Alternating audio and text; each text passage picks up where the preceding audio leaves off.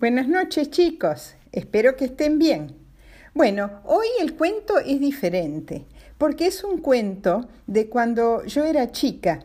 ¿Eh? Y más o menos en este cuento yo tenía 10 años, mi hermano Fito tenía 6, y nosotros cuando éramos chicos íbamos de vacaciones de verano a San Martín de los Andes, que es un pueblito eh, que ahora es ciudad, porque creció mucho, en Neuquén.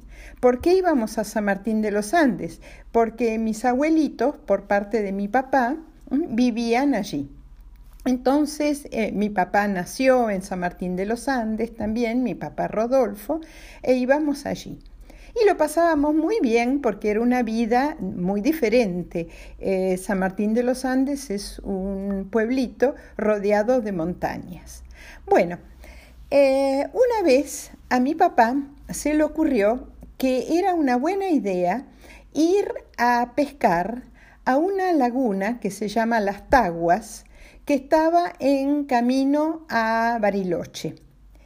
Eh, ese año estaban también eh, mis tíos Sarita y Horacio de vacaciones en la casa de mis abuelos. a mi tío Horacio y a mi papá les encantaba pescar mi tía Sarita más o menos, pero acompañaba. Bueno, em, mi papá, como era militar, eh, fue al regimiento que está cerca de San Martín de los Andes y pidió si nos prestaban unos caballos para ir hasta la laguna Las Taguas. Bueno, nos dijeron que sí, le trajeron los caballos a mi papá eh, nos subimos todos eh, a, los caballos. Mi hermano era chiquito y le ataban eh, los pies a los estribos para que no se cayera. Bueno, y partimos con las cañas de pescar. Era un día muy lindo. Entonces, bueno, dijimos, vamos a pasar la noche al lado de la laguna. en ese caso no llevábamos carpas, no llevábamos bolsas de dormir. Eh, lo que sí que eh, abajo de las monturas eh, está el recado. El recado es como una frazada. Entonces no hacía frío y íbamos a pasar la noche em, en el pasto tapado por los recados, por las frazadas mm, de los caballos de las monturas. Bueno, llegamos a, a, las taguas después de como y seguramente dos o tres horas a caballo. Estábamos muy cansados. Eh, nos bajamos de los caballos al lado de la laguna. Eh, mi papá y mi tío Horacio ataron los caballos a unos árboles y se pusieron a pescar.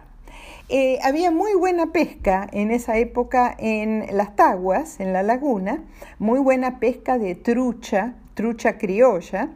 ¿Por qué? Porque eh, ahí no llegaba nadie, nadie, ningún pescador, porque estaba muy, muy lejos del camino y poca gente conocía esa laguna. Mi papá la conocía porque mi papá nació en San Martín de los Andes y conocía todo, todo mucho. Bueno, yo de esa laguna a la que fuimos varias veces tengo malos recuerdos porque había unos tábanos terribles. Unos tábanos son como unas moscas grandes que pican. Son bastante bobos porque uno los puede matar fácil, pero pican, pican mucho más que un mosquito. Y cuando era chica y cuando ya no era tan chica tenía pilas y pilas de marcas en las piernas de los tábanos de la laguna Las Taguas. Bueno, eh, mi papá y el tío Horacio se pusieron a pescar y pescaron varios peces, estaban muy contentos y bueno, eh, nos empezamos a preparar para pasar la noche. ¿eh? En esa época no teníamos carpa, nada, como les dije, porque, bueno, eh, no se solía hacer tanto campamento y además mi papá y mi tío en ese momento eran bastante pobres y, no, no, no habían comprado una carpa. Bueno, eh, estábamos preparando para pasar la noche ahí y el cielo se empezó a poner oscuro, oscuro, oscuro. No había pronóstico de lluvia, pero se puso oscurísimo. Entonces mi papá y mi tío Horacio empezaron, que tenían un hacha, un hacha o un serrucho, no sé, y empezaron a cortar ramas para hacer un eh, tipo de ramas de los árboles, para hacer un tipo de chocita. Bueno, y se iban apurando porque se venía la tormenta. E hicieron la chocita y bueno, nos metimos eh, pero una chocita llena de agujeros, ¿eh? no piensen que era como la casita que tenemos eh, para los chicos ahí en, la casita colorada. No, no, era, habían cortado unas cuantas ramas. Bueno, empezó a llover y no saben la tormenta que se largó, rayos, truenos, uy, y una lluvia, una lluvia terrible. Bueno, eh, pasamos la noche mm, con la lluvia, todos empapados. Eh, teníamos todos los recados de los caballos estaban mojadísimos, nosotros muy mojados todos. Bueno, cuando amaneció, pasamos mucho frío, eh, cuando amaneció estaba todo mojado, la comida mojada, eh, eh, estaba las galletitas mojadas, todo mojado.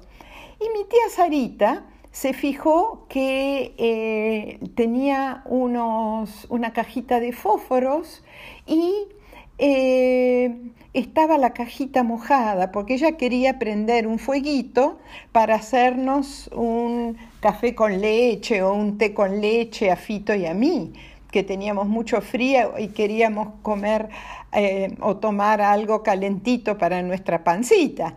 Y entonces em, dijo, le quedaba un fósforo.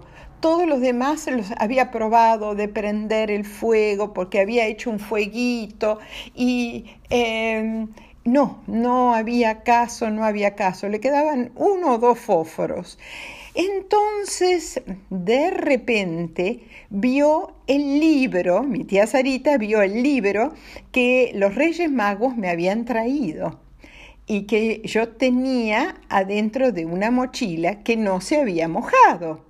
Y entonces eh, era un libro que a mí me gustaba, era, se llamaba Las aventuras de Dick Turpin y yo ya había leído a la mitad y me lo había llevado para leer al lado de la laguna, porque me encantaba ese libro. Bueno, ¿qué pasó? Entonces mi tía Sarita dice, miren, eh, está la madera mojada, está todo mojado, me quedan uno o dos fósforos. Beatriz, ¿no me darías el libro para que eh, le saque las hojas y podamos prender el fuego. ¡Ay, Sari! ¡No! Pero es que si no, no vamos a poder prender el fuego. Después cuando llegamos a Buenos Aires yo te compro el libro y lo seguís leyendo. Ay, lo pensé y lo pensé y al final le di el libro. Y ella, claro, la cajita de fósforos estaba mojada. ¿Cómo iba a prender el fuego? Y miren qué inteligente. Agarró su peine y pasó el fósforo por los dientes del peine. ¿eh? Y se prendió y después puso una de las hojas de mi libro de Dick Turpin y se prendió la hoja del libro.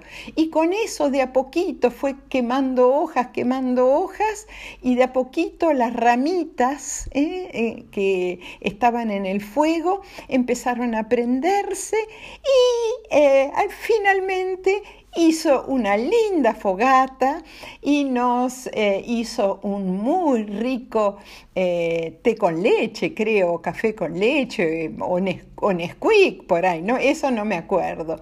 La cuestión es que también puso las galletitas cerca del fuego, se secaron las galletitas y nos tomamos un buen desayuno. Ahora, después eh, ¿Qué había pasado? Con la tormenta, los, eh, los, caballos se habían asustado con los rayos y habían roto eh, las riendas y se habían escapado. wow, estábamos ahí en el medio de la nada, sin caballos, sin poder salir, mojados, wow, wow. Entonces, bueno, eh, mi papá y el tío Horacio fueron a ver si podían recuperar los caballos, a ver dónde estaban los caballos para volver al pueblo.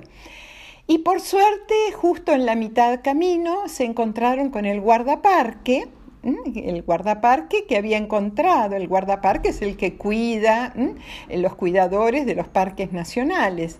Y eh, había encontrado los caballos y los estaba trayendo.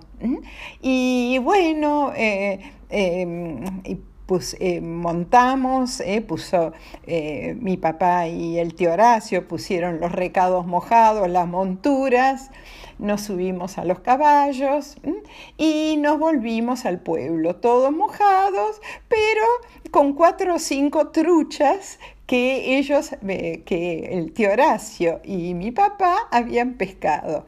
Ahora les cuento, pude, eh, me pudieron comprar el libro de Dick Turpin, eh, no, no, no, lo consiguieron. Entonces me compraron otro de otras aventuras de Dick Turpin. Y siempre me quedé con ganas de ver cómo terminaba ese cuento. Bueno, espero que les haya gustado. Esto todo pasó de verdad. ¿eh? Bueno, eh, y colorín colorado, este cuentito se ha terminado. Que duerman bien, les mando muchos besos tren.